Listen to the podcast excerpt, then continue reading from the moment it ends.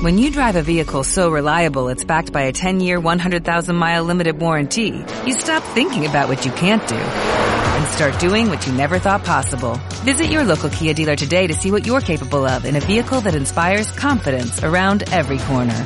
Kia, movement that inspires. Call 800-3334-KIA for details. Always drive safely. Limited inventory available. Warranties include 10-year 100,000-mile powertrain and 5-year 60,000-mile basic. Warranties are limited. See retailer for details. Descarga ya la aplicación móvil de Radio Viajera totalmente gratis, sin planes premium y con todos los podcasts geolocalizados, los destinos contados por periodistas y bloggers de viajes en primera persona, para que no te pierdas ningún detalle en tu próxima escapada. Bicycle, bicycle, bicycle. I want to ride my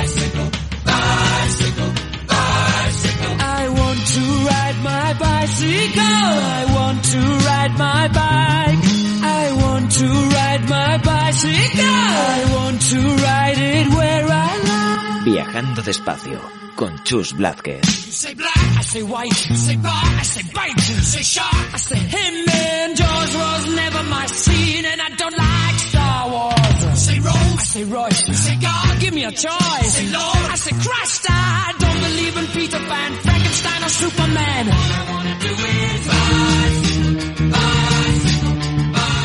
Buenos días amigas y amigos de Viajando Despacio. Te damos la bienvenida como todas las semanas desde Radio Viajera. Hoy miércoles 24 de febrero se celebra el encuentro Women in Cycling, un encuentro digital sobre el papel de la mujer en la industria ciclista. El objetivo es claro, ayudar a las mujeres a obtener más visibilidad, impacto y puestos de responsabilidad en la industria del ciclismo. El 8 de marzo ya está muy cerca y no van a faltar iniciativas con mujeres y bicis como eje central. Os adelantamos que ese día, lunes 8 de marzo, desde la Asociación Cicla Madrid han organizado un encuentro con tres amigas de este programa. Ercuden Almagro, Meme Vicente e Isis Más, un evento online para hablar de bicis con enfoque de género, pero habrá muchas más actividades que os contaremos la semana próxima.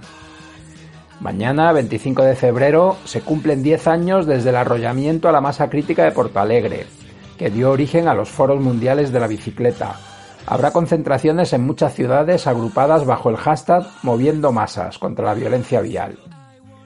En los últimos días hemos visto por las fotos en las redes sociales que muchos sentís que la primavera ya está muy cerca. Almendros floridos, gente poniendo a punto sus bicis, nuevos proyectos que empiezan a tomar forma y a nosotros nos han ido llegando algunos regalitos que nos han hecho mucha ilusión. El libro La magia del pedal de Alba Sandrí con las fantásticas fotos de Ricard Calmet. Gracias pareja por el regalo. Nos sumergiremos en el catalán para disfrutar de vuestra aventura.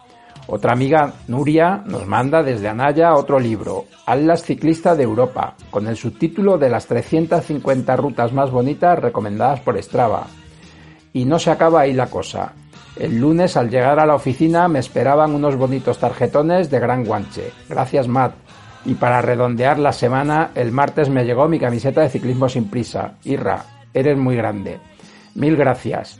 Esperemos que poco a poco podamos ir alargando nuestras rutas, con toda la precaución que sea necesaria, y que las limitaciones vuelvan a ser pronto las de nuestros pedales y nuestras fuerzas. Para esta semana hacemos una llamada telefónica. Nos ponemos en contacto con David Tamayo Ibarra del BAC, la Bicicleta Club de Cataluña, para preguntarles por un estudio que acaban de presentar, análisis del traspaso modal a la bicicleta en Barcelona. Ya sabéis que nos encantan los datos que nos ayuden a entender mejor qué pasa con las bicis. Ahora os dejo que voy a llamar a David. Un saludo viajero.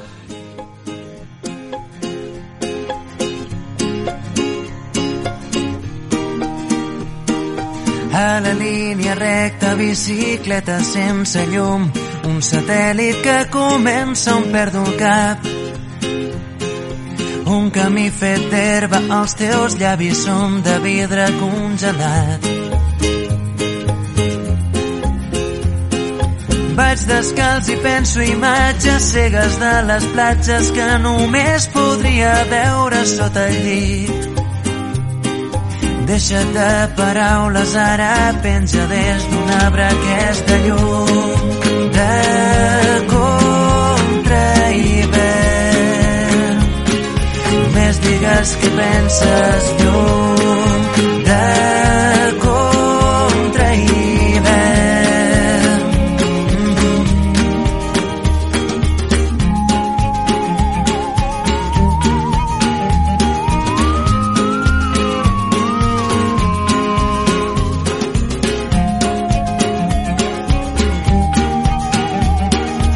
Un dilluns perfecte, bicicleta sense mans. Tinc un pas de zebra nou recent pintat. Vol gelat de menta, les finestres semblen de paper mullat.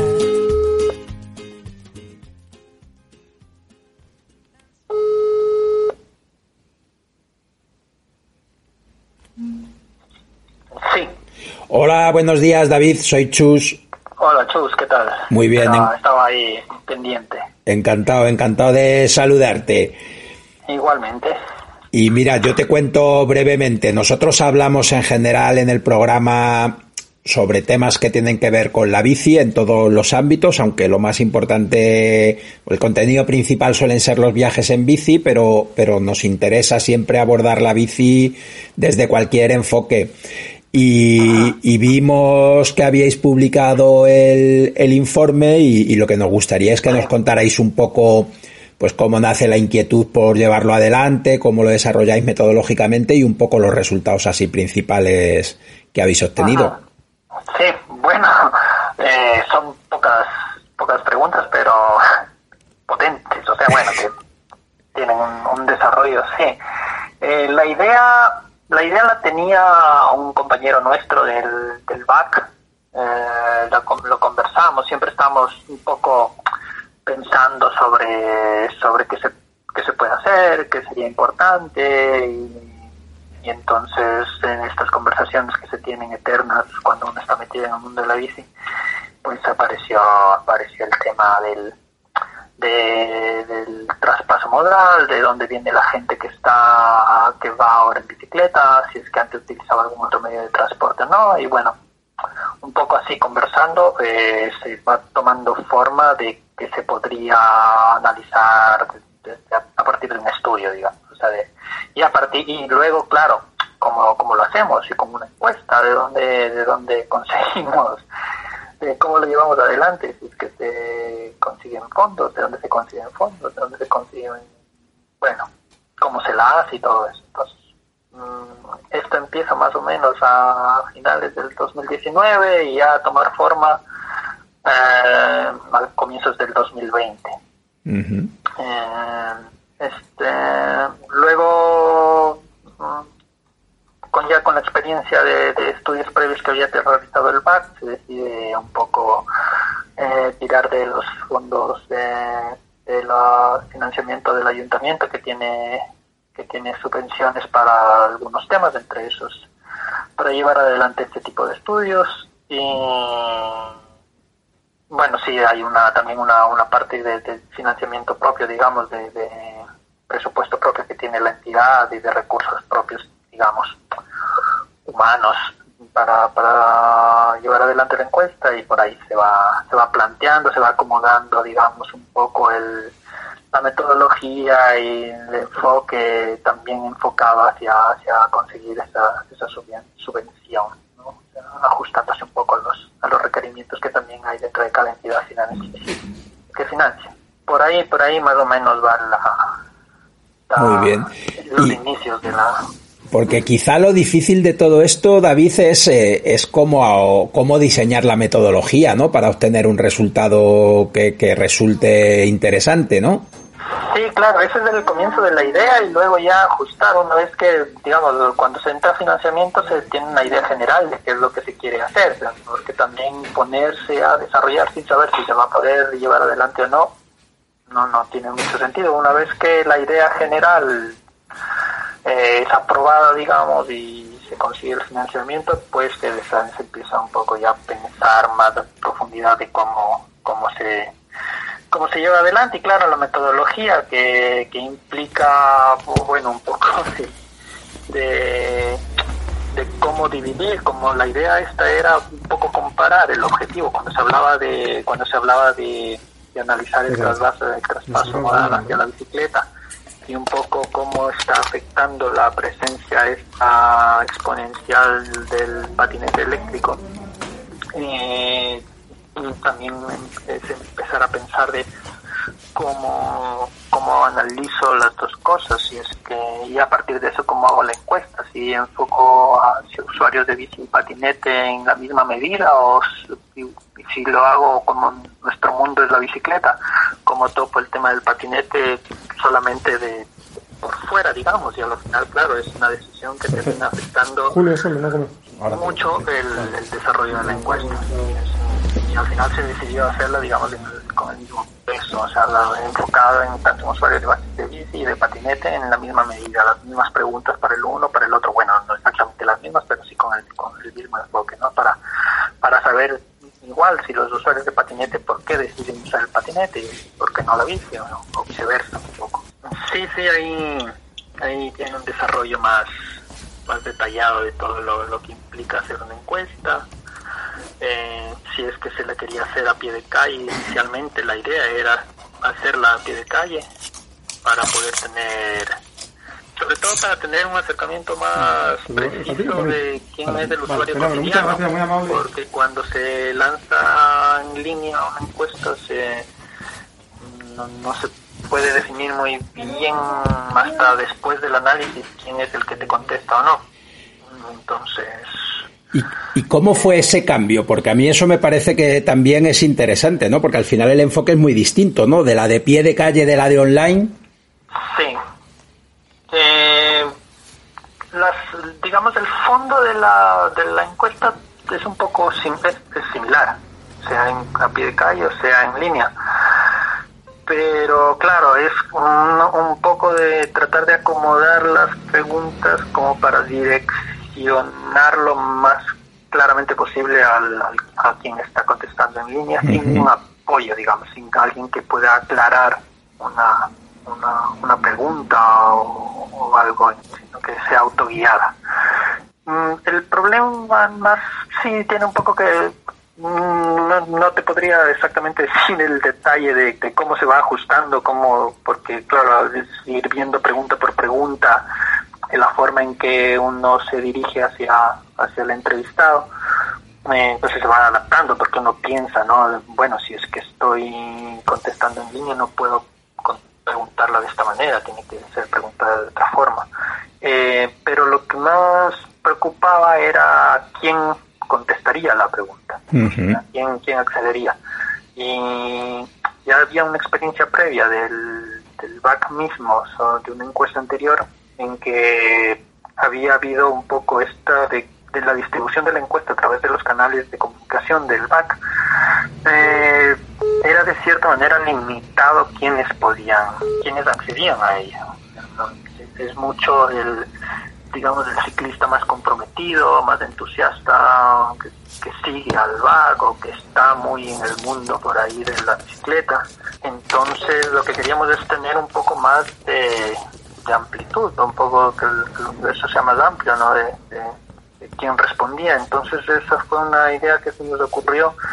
Eh, si es que queríamos hacer a pie de calle, pidiendo quién iba en una bicicleta, un horario de traslado cotidiano que podría ser entre semana, a primeras horas de la mañana y tal, que podría que se podía identificar quién es un usuario cotidiano.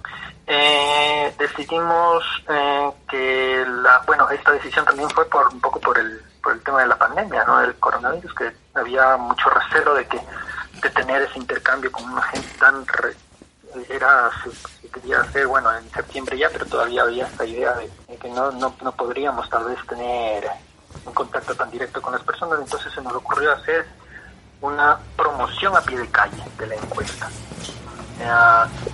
ir a, primera, a estas horas de, horas puntas digamos de, de traslados cotidianos ir a la calle con un flyer, con una volante con un código QR que direccionaba a la encuesta. Y esta se distribuía, bueno, había una, un intercambio con la persona así, pero muy, breve, de si usted utilizas la bicicleta todos los días, después de ayudar con una encuesta, por favor, es para saber, bueno, un poco así. Y así ampliar un poco más, porque claro, había mucha gente que no conocía al BAC, que no conoce al BAC, y eso es lo que nos interesaba, ¿no? que no solamente sean personas que Usuarios, estaban ahí relacionadas así. de cerca con el back, sino que sea un poco más amplia la muestra. Oye, David, y solo por interrumpirte un momento con esto, a mí es que leyéndolo me parece que esto sería una buena manera de aproximarse para cuando queremos hacer este tipo de trabajos también en, recorridos en bicicleta, en rutas, ¿no? Que quizás es una buena manera de, solventar un poco que al final preguntemos solo a la gente que ya nos conoce, ¿no? Sí, sí, sí, a mí se me ocurre que es, eh, o sea, que puede ser esto, ¿no? Para ampliar un poco más allá del, del, del, del universo, muchas cosas del- de esto, del círculo, digamos, que tenemos. sí. Que siempre estamos hablando los mismos dentro del Claro. mismo círculo, ¿no? Sí, sí, sí. Siempre eso se va ampliando, ¿no? Pero igual va respondiendo, de- depende cómo uno va llevando igual el trabajo, si es que se da a conocer, ¿no? Pero siempre va un poco así más como por intereses. Entonces se va ampliando, sí, puede funcionar muy bien y se va ampliando, el- pero siempre está la gente que está interesada, la que va buscando sus temas, ¿no? Los, temas que les interesa y se va, se puede ir por ahí. Pero claro, cuando nuestro interés es, en este caso el nuestro, era conocer lo más ampliamente posible cuál era la dinámica de la bicicleta en, en la ciudad, pues fue, fue esa la salida que encontramos. Y creo que, que ha ido bastante bien.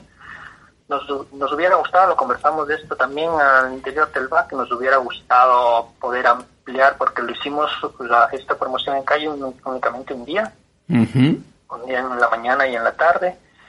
Y viendo el- el- las respuestas por, por tiempo hubiera sido bueno lo, lo conversamos luego haberlo hecho un día más o un par de días más con, dejando pasar unos días no pronto una semana después de la primera salida a calle ir nuevamente a promocionar nuevamente para para tener más respuestas, porque tenemos hasta cierta fecha una respuesta que empieza ya a, ya no empezamos a recibir muchas respuestas nuevas eh, y por temas de, digamos, de financiamiento y de recursos no, no pudimos volver a hacer esta promoción, eh, ahí ya la lanzamos por, por los medios de comunicación del BAC, o sea, sí, recurrí- sí, sí- sí usamos los medios de comunicación del BAC, pero después.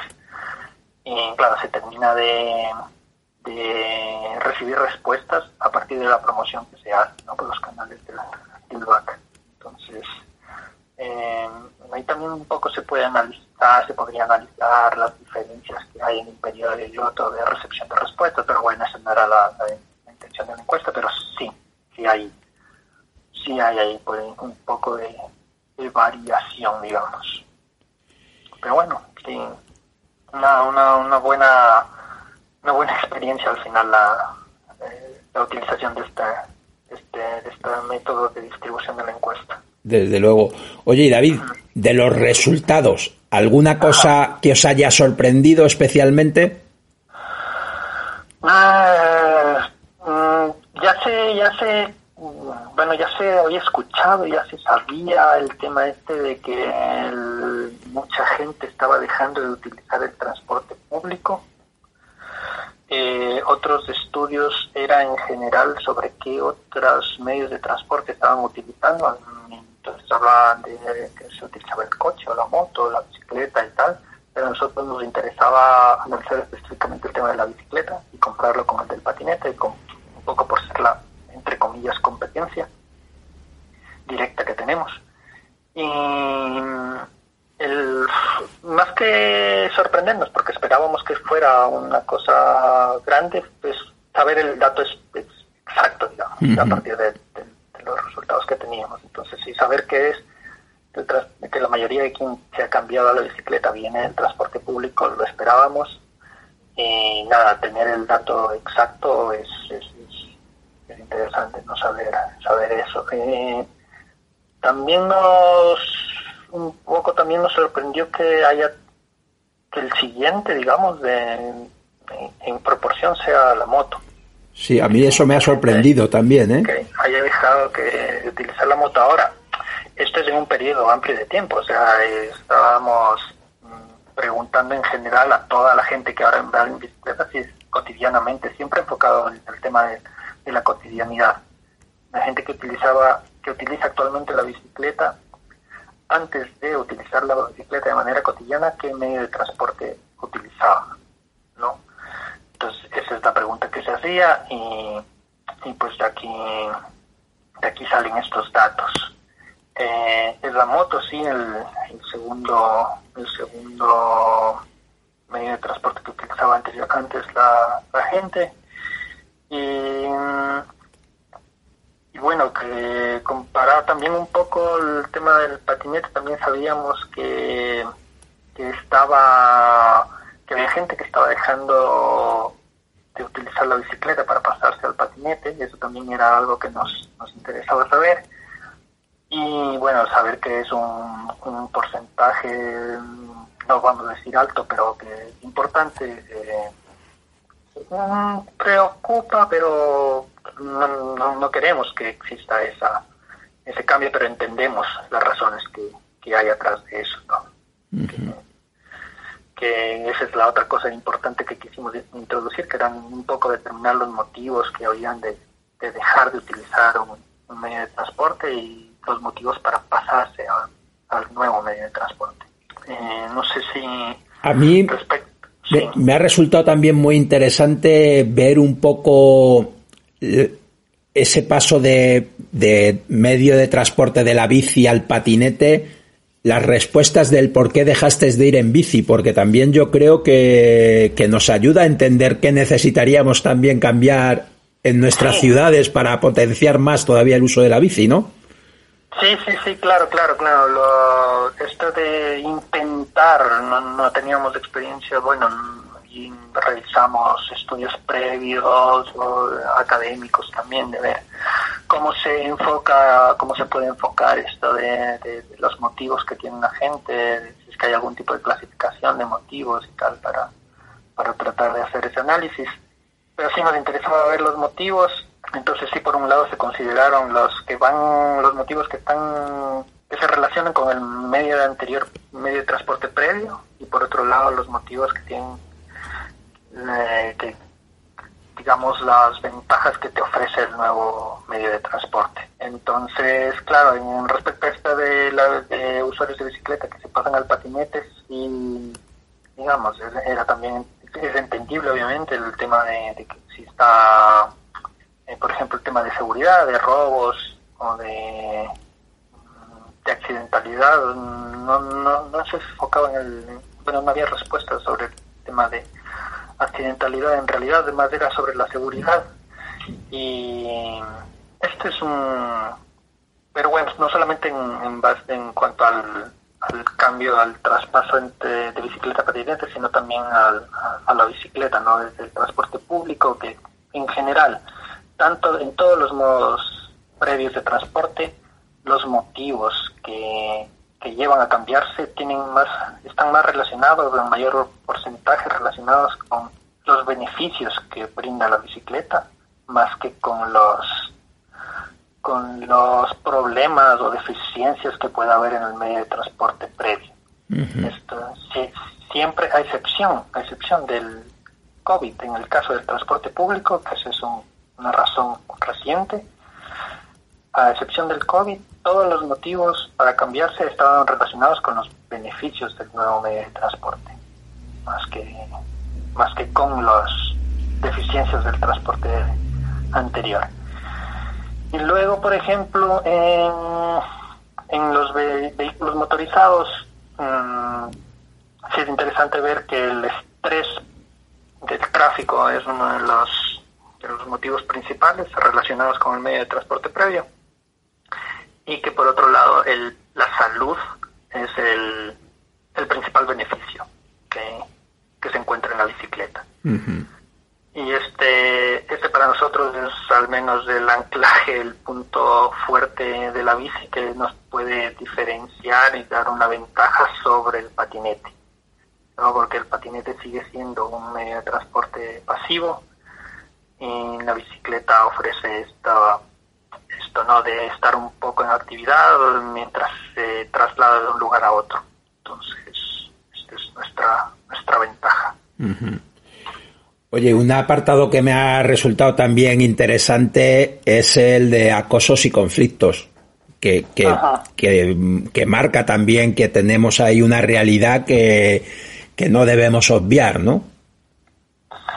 Sí, sí, sí, no, no era el tema principal de, de, la encuesta. Dentro de eso entendemos que requiere requiere profundizarse en el tema, ¿no? De, de, conocer las razones, un poco de los lugares donde se donde se originan estas estas situaciones. Pero sí queríamos un poco también conocer, conocer cómo, cómo estaba el tema este ahí un poco al hacer la comparación de, entre género, entre hombres y mujeres, de, la interrelación que existen con otros actores de la, en la vía, sobre todo refiriéndome al acoso vial, es un poco interesante ver que no existe diferencia mucho entre, entre hombres y mujeres el rato de recibir este acoso que se, que se refiere básicamente a esto, ¿no? si vas circulando por un carril, hay alguien que te increpa de alguna manera por ir, por ejemplo, tampoco había mucho de, mucha no había definición de si la cosa se recibía, por ejemplo, en una vía 30, una calzada normal, o, o sea, digamos, una calzada sin restricción de velocidad de este tipo, o, no pacificada, o en una plataforma única, ni nada, pero en un poco de manera general, pero claro, que de eso que no existe diferencia, al menos en este tipo de acoso, entre hombres y mujeres, bueno, por lo menos sirve de, guía. Eh, y el, las discusiones, por ejemplo, con peatones, eh, también se, se entiende que exista esto, sobre todo asumimos nosotros que es por por esta falta de infraestructuras ¿no? en las ciudades, de que muchas veces los carriles bici están puestos sobre aceras y eso genera obviamente conflicto con peatones que no debería que no debería ser así. Que más sobre los... Y, bueno, el tema de acoso sexual hacia las mujeres, que sí es, es, preocupante. O el simple hecho de que alguna vez hay, eh, suceda algún tipo de estas de estos incidentes eh, ya preocupa y tenemos un dato referencial del año anterior de un estudio de otro colectivo que había realizado específicamente sobre el tema de acoso sexual y al menos nuestros datos muestran un porcentaje un tanto superior al del año pasado. Entonces, sigue, sigue preocupando. Basándose en la respuesta esta de que, en la pregunta de si alguna vez había recibido eh, este tipo de acoso mientras circulaba en bici. Entonces, esto es sí, preocupa, preocupa obviamente que, haya esta, desde luego, desde luego que, sí. esta situación. Y David, ¿crees que un estudio como el vuestro es extrapolable a otras ciudades? Que, o, sería interesante hacer algo similar en otras ciudades para permitir comparar incluso las políticas de promoción de la bicicleta o de otro tipo de transportes en las distintas ciudades? Ah, entiendo que es perfectamente eh, extrapolable. El, comparar las políticas, claro, significaría un ejercicio adicional, ¿no? Porque, porque en este caso nosotros, mm, por ejemplo, no estamos refiriéndonos a alguna situación específica de, o sea, en nuestras preguntas no, no nos enfocamos, por ejemplo, en infraestructuras específicas o en o en normativa específica que haya que se dé en alguna en alguna en algún lugar de la ciudad, ¿no? O alguna característica particular de la ciudad de Barcelona, en este caso. Sino de manera general, al tratar, al estar enfocada a usuarios de, de esta ciudad, pues responden en función de, la realidad que viven. Ahora, comparar con alguna situación específica en la ciudad, se puede, como políticas específicas de la ciudad, se, se podría hacer, pero digo, sería un ejercicio adicional, pero hacer el análisis en las mismas condiciones en las que se ha hecho mm, se podría hacer en, en cualquier otra ciudad en la que se bueno, no necesariamente en la que se haya constatado un incremento de la o una variación en las, en las en las en el número de usuarios, sino que para conocer cómo, cómo se ha dado esa, esa dinámica. Porque al preguntarse un poco este del periodo desde cuándo utiliza la bicicleta de manera cotidiana, pues ya nos permite, ya nos permite saber cuándo la gente ha empezado a utilizar la bici y, bueno, a partir de eso se puede comparar si es que ha habido en ese periodo alguna política o en este caso nosotros creemos que o está muy identificado, por ejemplo, el periodo del confinamiento, del posconfinamiento y tal, como un punto sí de, de, de cambio, ¿no? De, que algo ha pasado con el confinamiento, por eso las preguntas están enfocadas a, a esos periodos más de, de tiempo.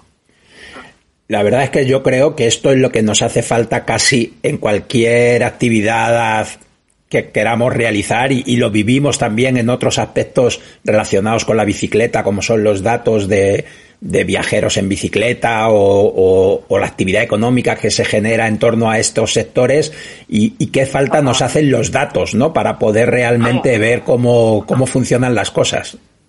Sí, sí, claro, sí, una de las, de las es que el confinamiento ha sido una ha sido una coincidencia ¿no? no, deja de ser una coincidencia pero ya veíamos ese incremento ya veíamos esa ese boom de la bicicleta y claro a partir de eso es que nos preguntábamos qué está pasando. Y queríamos queríamos tener algunas algunas respuestas al respecto. Y claro el confinamiento ha significado por, todo, por todos lados se escucha se sabe quienes estamos un poco en el mundo de la bici sabemos que los talleres, las tiendas, hay noticias también por todos lados respecto a este. Claro que las tiendas y tal van mucho más enfocadas al tema de,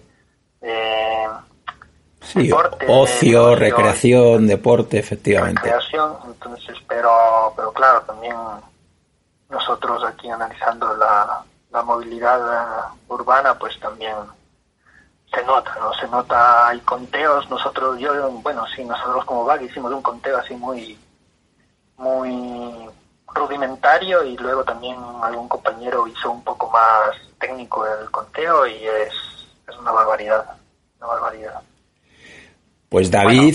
una buena barbaridad. Sí, una buena barbaridad. David Tamayo del BAC, a mí me gustaría cerrar con la última conclusión que vosotros dais. El traspaso mayoritario desde el transporte público hacia la bicicleta demuestra que la sola estrategia de impulso a la bici no resulta efectiva sin que se racionalice el uso del coche y la moto, ¿no? Y poder decir eso con datos es muy importante. Sí, sí, sí. E, esta, esta conclusión nace de, este asunto de que nos preocupa un poco como, como dato el que el traspaso, por ejemplo, de la moto haya reducido, se haya reducido un poco el, la velocidad con la que se estaba dando hasta antes del confinamiento. o sea, ya, sí se estaba dando en, en, una buena medida, pero a partir del confinamiento se reduce un poco. Y, y el, claro, el que sea mayoritario el traspaso del transporte público nos también no, a nosotros como como preocupados del como sí como alguien que como entidad que se preocupa en general de la movilidad sí mucho de la bici pero en general de la movilidad eh, no nos interesa tanto que ese traspaso se desde el, transporte público que es, un aliado para nosotros sino que debería darse desde el coche privado. Y vemos que quienes se pasan del coche o de la moto no encuentran ningún digamos, no encuentran limitaciones para el uso del coche de la moto. Entonces, en las ciudades, ¿no? Entendemos siempre que, que, debería racionalizarse, que el espacio es limitado y que esa es una fuente de, problemas, no, no solo por el aspecto de contaminación o de ruido, sino por el uso del espacio público y, y por todo lo que puede generar las velocidades, la accidentalidad y demás.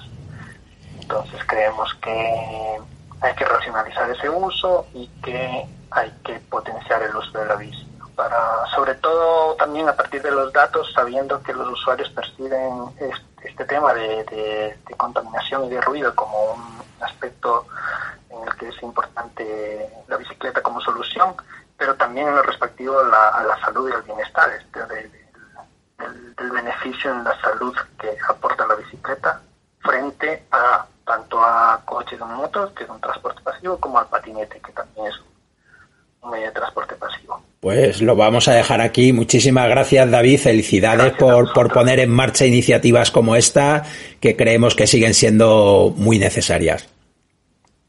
muchas gracias a vosotros y saludos a todos. Muchas gracias, hasta pronto. Si eres un apasionado de la naturaleza, del cicloturismo, del senderismo, si te gusta viajar en familia, tu podcast es Caminos Naturales, en Radio Viajera.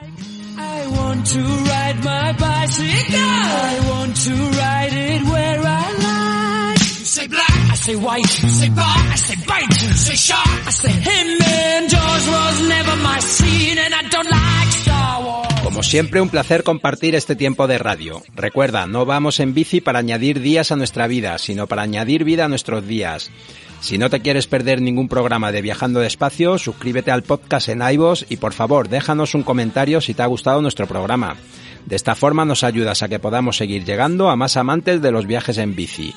Estamos en Facebook, Twitter y esperamos tus propuestas de ruta, viajeros, tus comentarios. Si te apetece contactar con nosotros, puedes escribirnos a viajandodespacio@rutaspangea.com. Gracias por haber llegado hasta aquí. Viajando despacio volverá la próxima semana con más rutas, más viajes y sobre todo más bicicletas. Hasta la semana que viene. Un saludo viajero y a dar pedales.